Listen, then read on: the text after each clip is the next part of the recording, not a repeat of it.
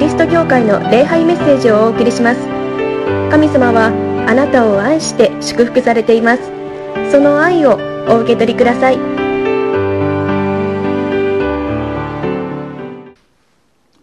一週間の歩み皆さんお疲れ様でした。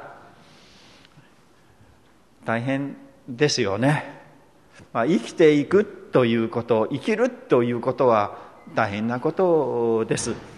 いいこともありますけれどもどちらかというと嫌なこととか苦しいことの方が多いんじゃないかなと思います。けれども皆さん1週間こう生きてこられたというのはとても立派なことだと思います。神様は喜んでくださってきっと素晴らしいご褒美を皆さんに用意をしてくださっています。そのことをですね楽しみにしていただきたいと思います。この地上でも良いことをたくさんしてくださいますけれどももう最終的なご褒美は天に帰ってから神様の国でですね私たちはそのご褒美をいただいてこんなに素晴らしいものがあったんですか？ってびっくりすることです。それを楽しみにこの地上を生きてまいりましょう。新しい習慣も神様が用意をしてくださり導いてくださり祝福をしてくださっています。そしていつも見守っていてくださり共にいてくださいます。この1週間歩んでいきたいと思います。そのためにまずこの礼拝で神様の言葉福音の言葉愛の言葉を聞くことができる。それで励まされる力を受けるというのは私たちに与えられている特別な恵みであります。今日も御言葉から神様は私たちに福音の言葉愛の言葉をかけてくださいます。その言葉をしっかりと聞き味わい自分のものにし元気になりたいと思います。今日の第一のポイントですね。イエス様は人から認められない人を認めてくださるということです。まあ、この世の中にはたくさんいろんな人がいます。とても優れた人有能な人ですね。才能のある人そういう方いますよね。今オリンピック北京オリンピックしていますね、えー、日本人も金メダルとかメダルを取ってですね。あすごいなって。ものすごい演技というか技をする人ありますよね。到底私にはできないなっていうような素晴らしい才能と言いましょうかね。能力、まあ、練習の賜物、まあ、練習以前にそういう力まあ、神様に与えられたものですけれどもね。持っておられる方がいる。すごいな。素晴らしいな立派だなって思うんですね。その反面ですねああ私にはああいうことはできないなってすごい人はいるけれども私はダメだなとか思ってしまうのではないでしょうか。人を見るとああこの人はこんなに優れたものを持っているこんなに、えー、立派だなって思う。それに引き換えと思うのではないでしょうか。けれどもですね私はまあ、私の生きてきたこの生涯でいろんな人と出会いを人と話してきましたけれども皆さんそれぞれ優れたものを持っておられるということです。あこれは私にはできないな。でもこの人はできる素晴らしいなというものをみんな持っておられました。誰一人ですねこの人は何もないなと思う人はいなかったんですよ。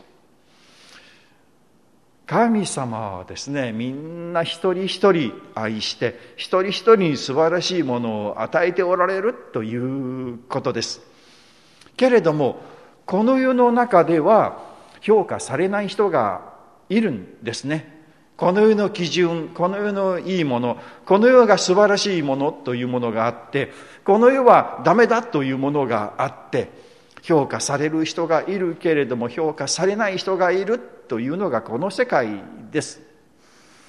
けれども神様は違うということですね。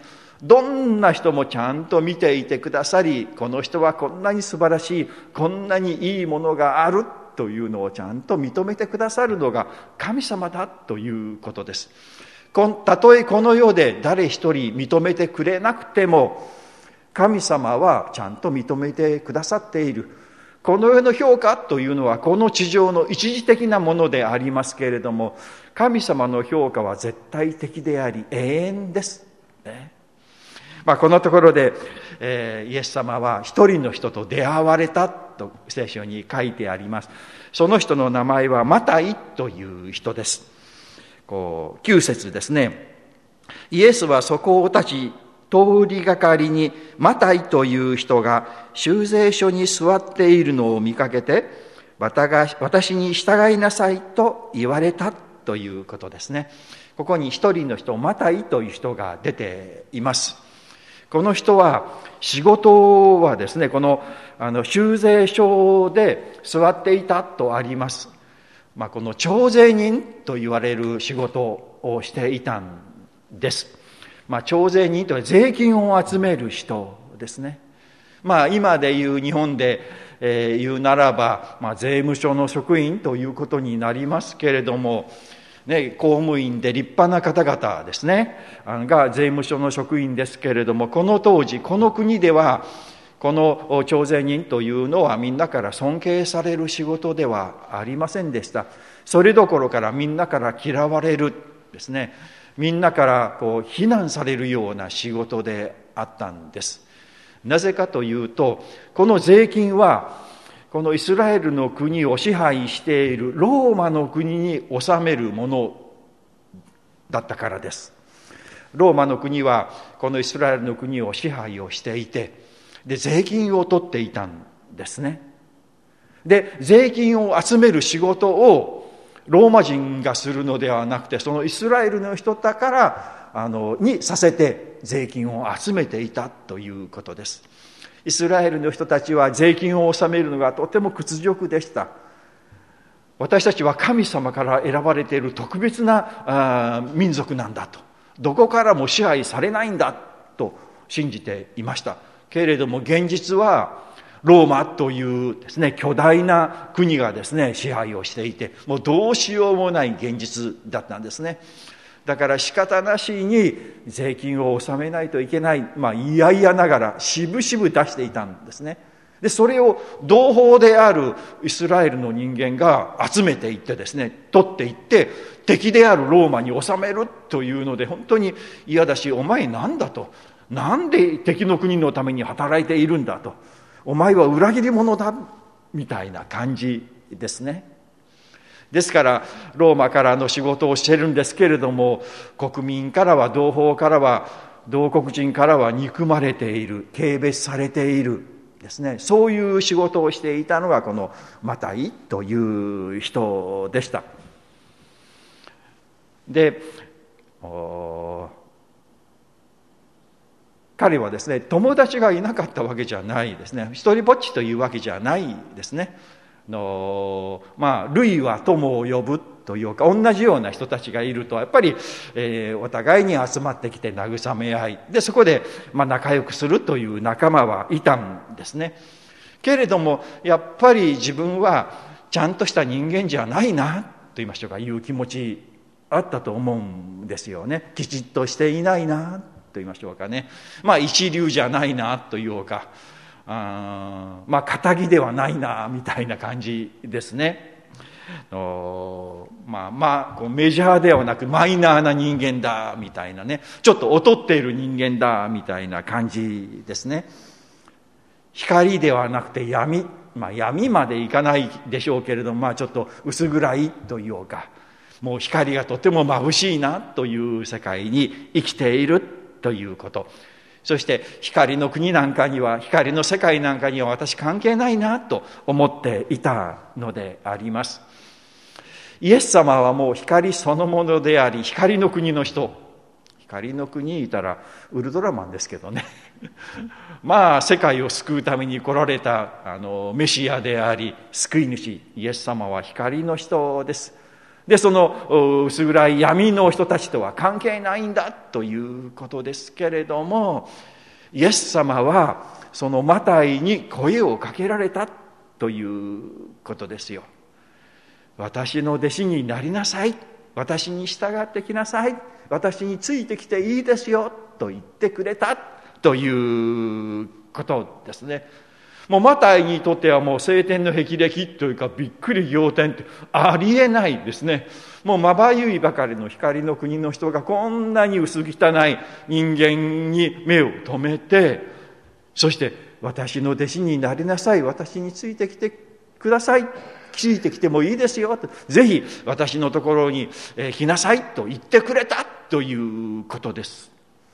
もう驚きですよね。もう全然、もう雲の上のような人と思っていた人が、自分、こんなようなものに声をかけてくれて、弟子にしてくれるなんてもうありえない。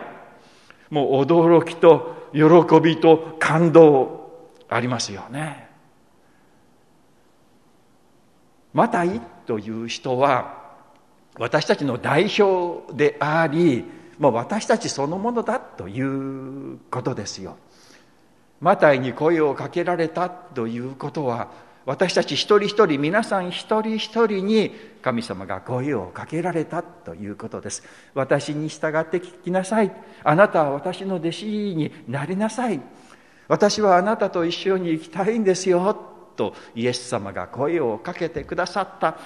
私たち一人一人にイエス様は声をかけてくださっているのであります。いえいえ、私はちゃんとした人間じゃありません。イエス様、あなたの弟子になるような、そのような素晴らしい人間ではないし、そんな資格はありません。私はそんなマイナこのメジャーな人間ではなくマイナーですし、一流ではないし、もう三流、三流の下の下みたいな人間です。それでもいいんでしょうか？イエス様が「いやそんなことないよ」と一流とか二流とかね。もう勝利者だとか敗北者だとかね。もうそういうこと関係ないんだよ。それはこの世が勝手に決めている。標準であって私は関係ないんだよ。あなたは私に従ってきなさい。私はあなたを愛しているしあなたと一緒に生きたいんだよ。と語ってくださるということですよ。マタイは皆さん、私たちですよ。皆さんですよ。一人一人みんなイエス様は声をかけてくださっている。えこんな私に声をかけてくださるんですか？こんな私、弟子になっていいんですか？こんな私、ついていっていいんでしょうか？ということですけれども、イエス様はいいんだよ。私についてきなさいとかけて声をかけてくださる。どんな人にもイエス様は声をかけてくださる。イエス様が声をかけてくださらないという人は一人もいないんですね。マタイが本当に喜びを持って感動を持ってですね本当に踊り上がってイエス様に従っていったように遠慮なくイエス様に従っていきましょう。こんな私でいいんですか？いいんだよとイエス様は言ってくださるのであります。第2のポイントですね。イエス様はダメな人を救うために来られたということですね。この12節の言葉というのは本当にこの嬉しい言葉ですね。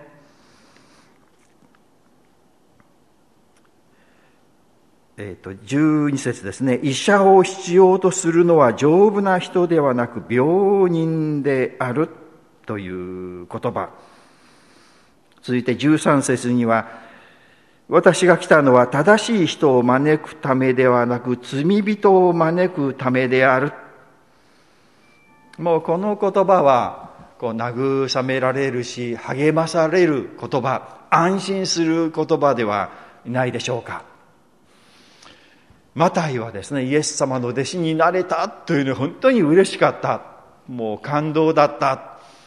そしてそのことをですね、他の人たちに教えたいと思ったんです。そして、家でですね、まあ、宴会というか、パーティーをですね、開いたんですね。で、マタイの友達というのは、あの、まあ、似たような、ルイは友を呼ぶと似たような人たちがですね、集まってくるんですね。まあ、修繕人の仲間とかですね、あの罪人ってこう書いてありますけれども罪人といっても犯罪人ではないんですね。これはあの宗教的なものです。まあ、この当時のあの人たち、まあ、真面目な人たち立派な人たちは旧約聖書に書かれてあるこの立法法律をですねきちっと守っている人たちだったんですね。けれどもその法律をきちっと守れない人たちがいたんですよ。だからもう、まあ、仕事からそういうのをきちっと守れない人たちとかですね。まあ経済的な理由でそのようにできない人たちいたんですね。そういう人たちはあの人たちはちゃんとこの立法を守っていない法律を守っていない罪人ですよと言ってちょっとみんなからこう差別をされるというかバカにされるというか軽蔑されるというような人たちですね。いた。でそういう人たちはマタイさんの友達だったんですよね。そういう人たちがこうたくさん集まってきた。でマタイさんはとっても嬉しくてですねイエス様の弟子になったされたという嬉しくてですね。まあイエス様を紹介したいみたいなところもあるしちょっと自慢したいなみたいなところもあったんじゃないかなと思うんですけれども来てくださいと言ってみんなこう続々やってきて。まあイエスという人間はどういう人間なんだろうとか興味津々。まあイエス様という方を知ってもらいたいという意味もあったと思うんですよね。でみんなで一緒に食事をしてですね楽しい時を持っていた。それに対して文句を言う人がいたんですね。まあこの立派な人たちですよ。ちゃんとこの法律を守っている。旧約聖書の立法立法をきっちり守っている人たちがええー、ってですねあのあのあんあんなやからとねまっとうな人たちは全然付き合わない。そういうような人たちとイエス様食事するんですか？一緒にいるんですか？ありえないでしょ？とですね文句を言ったということですね。それに対してイエス様が言われたんですね。丈夫な人にこう医者はあのいりません。とですね。医者が必要なのは病気の人ですよということ。これはとっても分かりやすいですよね。まあ今はこの健康のためですね、まあ、この丈夫な人も一緒に医者にお医者さんに行って健康診断って言いましょうかね。人間ドックと書いて調べてもらいますけれども。でも病気があるかどうかを確かめるためにやっぱり行くんですからね。っぱり病気ですね。病気のためにお医者さんがおられる。病気がいる人を癒すために治すためにですねお医者さんはいるということです。まあイエス様は自分のことをお医者さんと例えられたんですね。私が来たのはですねまあこの世界、まあ、この世界は病院みたいなものだと。でみんな病気ですよとですね。で私はそういう人のために来たんですよと。言われているのであります。の、まあ、健康な人というのはこう正しい人清い人間違いがない人立派にちゃんと生きている人人から後ろ指をされることもなくですねちゃんと生きている人。神様にですねこう言える神様私は立派ですよ。優れていますよ。神様あなたに愛される資格のある人間は私ですよと言える人。そういう人をですね、えー、神様喜んでくださると思います。けれどもそう神様に胸を張ってですねこう言える人がどれだけいるかということです。私たちどうでしょうかね。自分の胸に手を置いてですね。自分の生き方自分のこの心の中とかそれを振り返ってみるならばいやいやそんなこととても言えないなというのが正しいことではないでしょうか。私は神様に胸を張って私は立派な人間です。私は清い人間です。私は優れた人間ですなんて到底言えないなって思うのではないでしょうか。私は自分勝手な愛のない人間です。私はやっぱり汚れている人間です。私は汚い人間です。としか私たち言えないのではないでしょうか。けれどもイエス様はそういう人のために来たんだ。ということですね。私たちが自分で立派で正しくて清い生き方がですねできるならばイエス様が神様がわざわざ神様をやめて人間になってこの世界に来て人間のために十字架にかかって死に復活をするなどそんなすごいことをする必要はなかったんですね。私たちがみんなこの清い人間で問題がなかったならばけれども私たちはそうではないですね。汚れているし罪人ですし足らないところたくさんあるし信仰もかなりいい加減だしですね。いうのが私たちです。だからイエス様は私たちを救うためにこの世に来られたのです。ね、医者をしようとするのは丈夫な人ではなく病人ですよ。私は正しい人を招くため正しい人のためではなくて罪人を救うためにこの世に来てくださったんですよとイエス様は言われるんですそう言っていただけると安心じゃないですか私は正しい人を迎えに来たんですよと言われたらいや私は違うなってこうやっぱり遠慮してしまうし安心できないですね。けれどももう罪人を招くためであるというならばはいですね。私罪人ですと。私のために来てくださったんですね。ありがとうございますと。安心して言えるではないでしょうか。安心してください。神様はイエス様はあなたを救うためにあなたを恵むためにあなたを天国に、えー、入れるためにあなたを祝福するためにこの世界に来てくださったんだということです。皆さんが罪人であるならば皆さんが自分は汚れていると思うならば皆さんが自分はまだまだ足らないダメな人間だなと思うならば安心してください。イエス様はあなたのために来てくださりあなたをあなたを救いあなたを清めあなたを祝福するそういうお方だからです。ですから安心してください。私は汚れているからこそイエス様が来てくださった。私はイエス様に愛されている。私の罪のために十字架にかかり死んでくださり私の罪は全部許され私は全く清められている。私は神様の国の一員にされている。天国に入れますよ。信じてください。信じていいんですよ、ね、そのことを神様は望んでおられるのであります。第3のポイント。イエス様は私たちと共におられるお方ということですね。ここでですね実節にイエスがその家で食事をしておられた時とここにあります。イエス様はこのマタイのうちで食事を共にしておられたということです。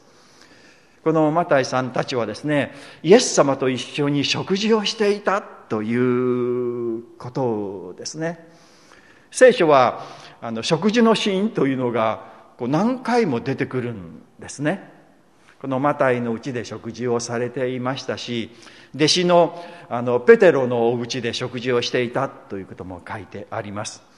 またこのパリサイ人の家にこう招かれてですねそこで食事をしていたというのも書いてあります。イエス様のこの最後の晩餐というか最後の夕食会というの有名ですね。こう弟子たちと一緒に最後の夕食を食べられたですね。イエス様が復活をされこうガリラヤ湖に現れられたことが書いてあります。弟子たちはガリラヤ湖で、えー、魚を取ろうとするんだけれども魚が取れない。仕方ないな今日取れないなと思って船からこう岸に行っていると向こうの方に岸の方に一人の人がいてですね網の船の右側の方に網を下ろしてごらんなさいと言われるんですね。でそれで、えー、こんなところ取れないんだけどなと思って網を下ろしたらものすごい数の魚が取れたということをですね。で弟子たちはびっくりしてよく見るとあああれイエス様じゃないのと復活されたイエス様だ。でペテロがですねもうペテロ本当に面白い人ですよね。あイエス様だというのでそこで上着を着てですね上着を着てですね水に飛び込んで泳いでいったと書いてあるんですよね。普通泳ぐ時は上着を脱ぐんですけどね。上着を着たらですね泳ぎにくいだろうなと思うけれどもあイエス様だとちゃんとした格好をしないといけないと思ってですね早く行きたいと思ってですねやったんでしょうけれどもね。で岸に上がってくるとイエス様は火を起こしていてですね食事の準備をしてくださっていたということですね。で魚を持ってきなさい。その魚を焼きましょう。一緒に食事をしましょう。と言って食事をしたということですね。イエス様は食事会大好きですね。皆さんイエス様がですね一緒に食事しませんか？と言われたらどうですか？イエス様が食事しませんか？って言われたらああイエス様と一緒に食事したいって思いますよね。イエス様と一緒に食事したいな。食事をするということはもう親しくなることですね。仲良くなること友達になることじゃないですか。おいしいものを食べながらムッとして食べませんよ。もう心も長く柔らかくなって明るくなって。旭川のですねあの後藤先生あの後藤秀夫先生も引退されましたけどね。若い頃こう言っておられたのを覚えているんですよ。人は口を開くと心を開くですね。だからこう口を開く開かせる。まあ笑わせたりですね。また話をしたりすると心が開いてくる。まあ一番簡単に口を開かせるのは食べさせることだと。もう食べると食べる時には口を開くしね。そうすると心がこうこうふーっと柔らかくなってて心を開いてくるようになる。だから食事っていうのは大切だよとか言われたのを今でも覚えていますけれどもそうですね。イエス様と一緒においしい食事をしていたら心もあったかくなって人にも何でも話してしまおうとかですね。あの思ってイエス様と本当に親しい友達になれるのではないでしょうか。イエス様は食事をしたいと思っておられるんですよ私たちと一緒に。あの黙示録ですね。ヨハネの黙示録3章20節こういうのありますよね。私は戸口に立って叩いている。誰か私の声を聞いて戸を開けるものがあれば私は中に入ってそのものと共に食事をするって書いてあるんですよ。私は皆さんと一緒に食事したいんですよと食べたいんですよと言ってくださっているんですよ。イエス様が食事をしませんかって言われたらああいいですよ。何食べますか？どこへ行きますか？ってですね答えたいと思う。それはイエス様が私たちを愛していてくださることであり私たちと親しくなりたい友達になりたいということです。イエス様はすでに私たちを友達と思ってくださっているんですよ。ヨハネの福音書15章の15節に書いてあるんですね。私はあなた方を友と呼ぶあなたは私の友達ですよと言ってくださっているんですよイエス様は。そしてあなたと親しくなりたいもっと親しくなりたいもっと仲良くなりたいと思っていてくださるなんて本当に感謝なことではないでしょうか。そしてですね皆さん最後私たちが天に帰ったら天で盛大なこの晩餐会というかパーティーというか宴会があるんですよ。ね、このことを書いてあるんですよ。ルカによる福音書、ルカ14の15、ルカ14の15にですね、食事を共にしていた客の一人が、これを聞いてイエスに、神の国で食事をする人はなんと幸いなことでしょうと言った。神様の国で食事をする人はなんと幸いなことでしょうと。神様の国で盛大な宴会が催されるですね。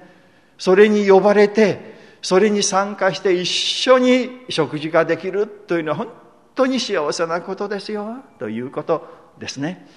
イエス様はその食事会にみんな招いていてくださるんですよ。天の食事会に。素晴らしい食事会に素晴らしいパーティーにですね素晴らしい晩餐会に来てくださいよと言ってね招いていてくださる。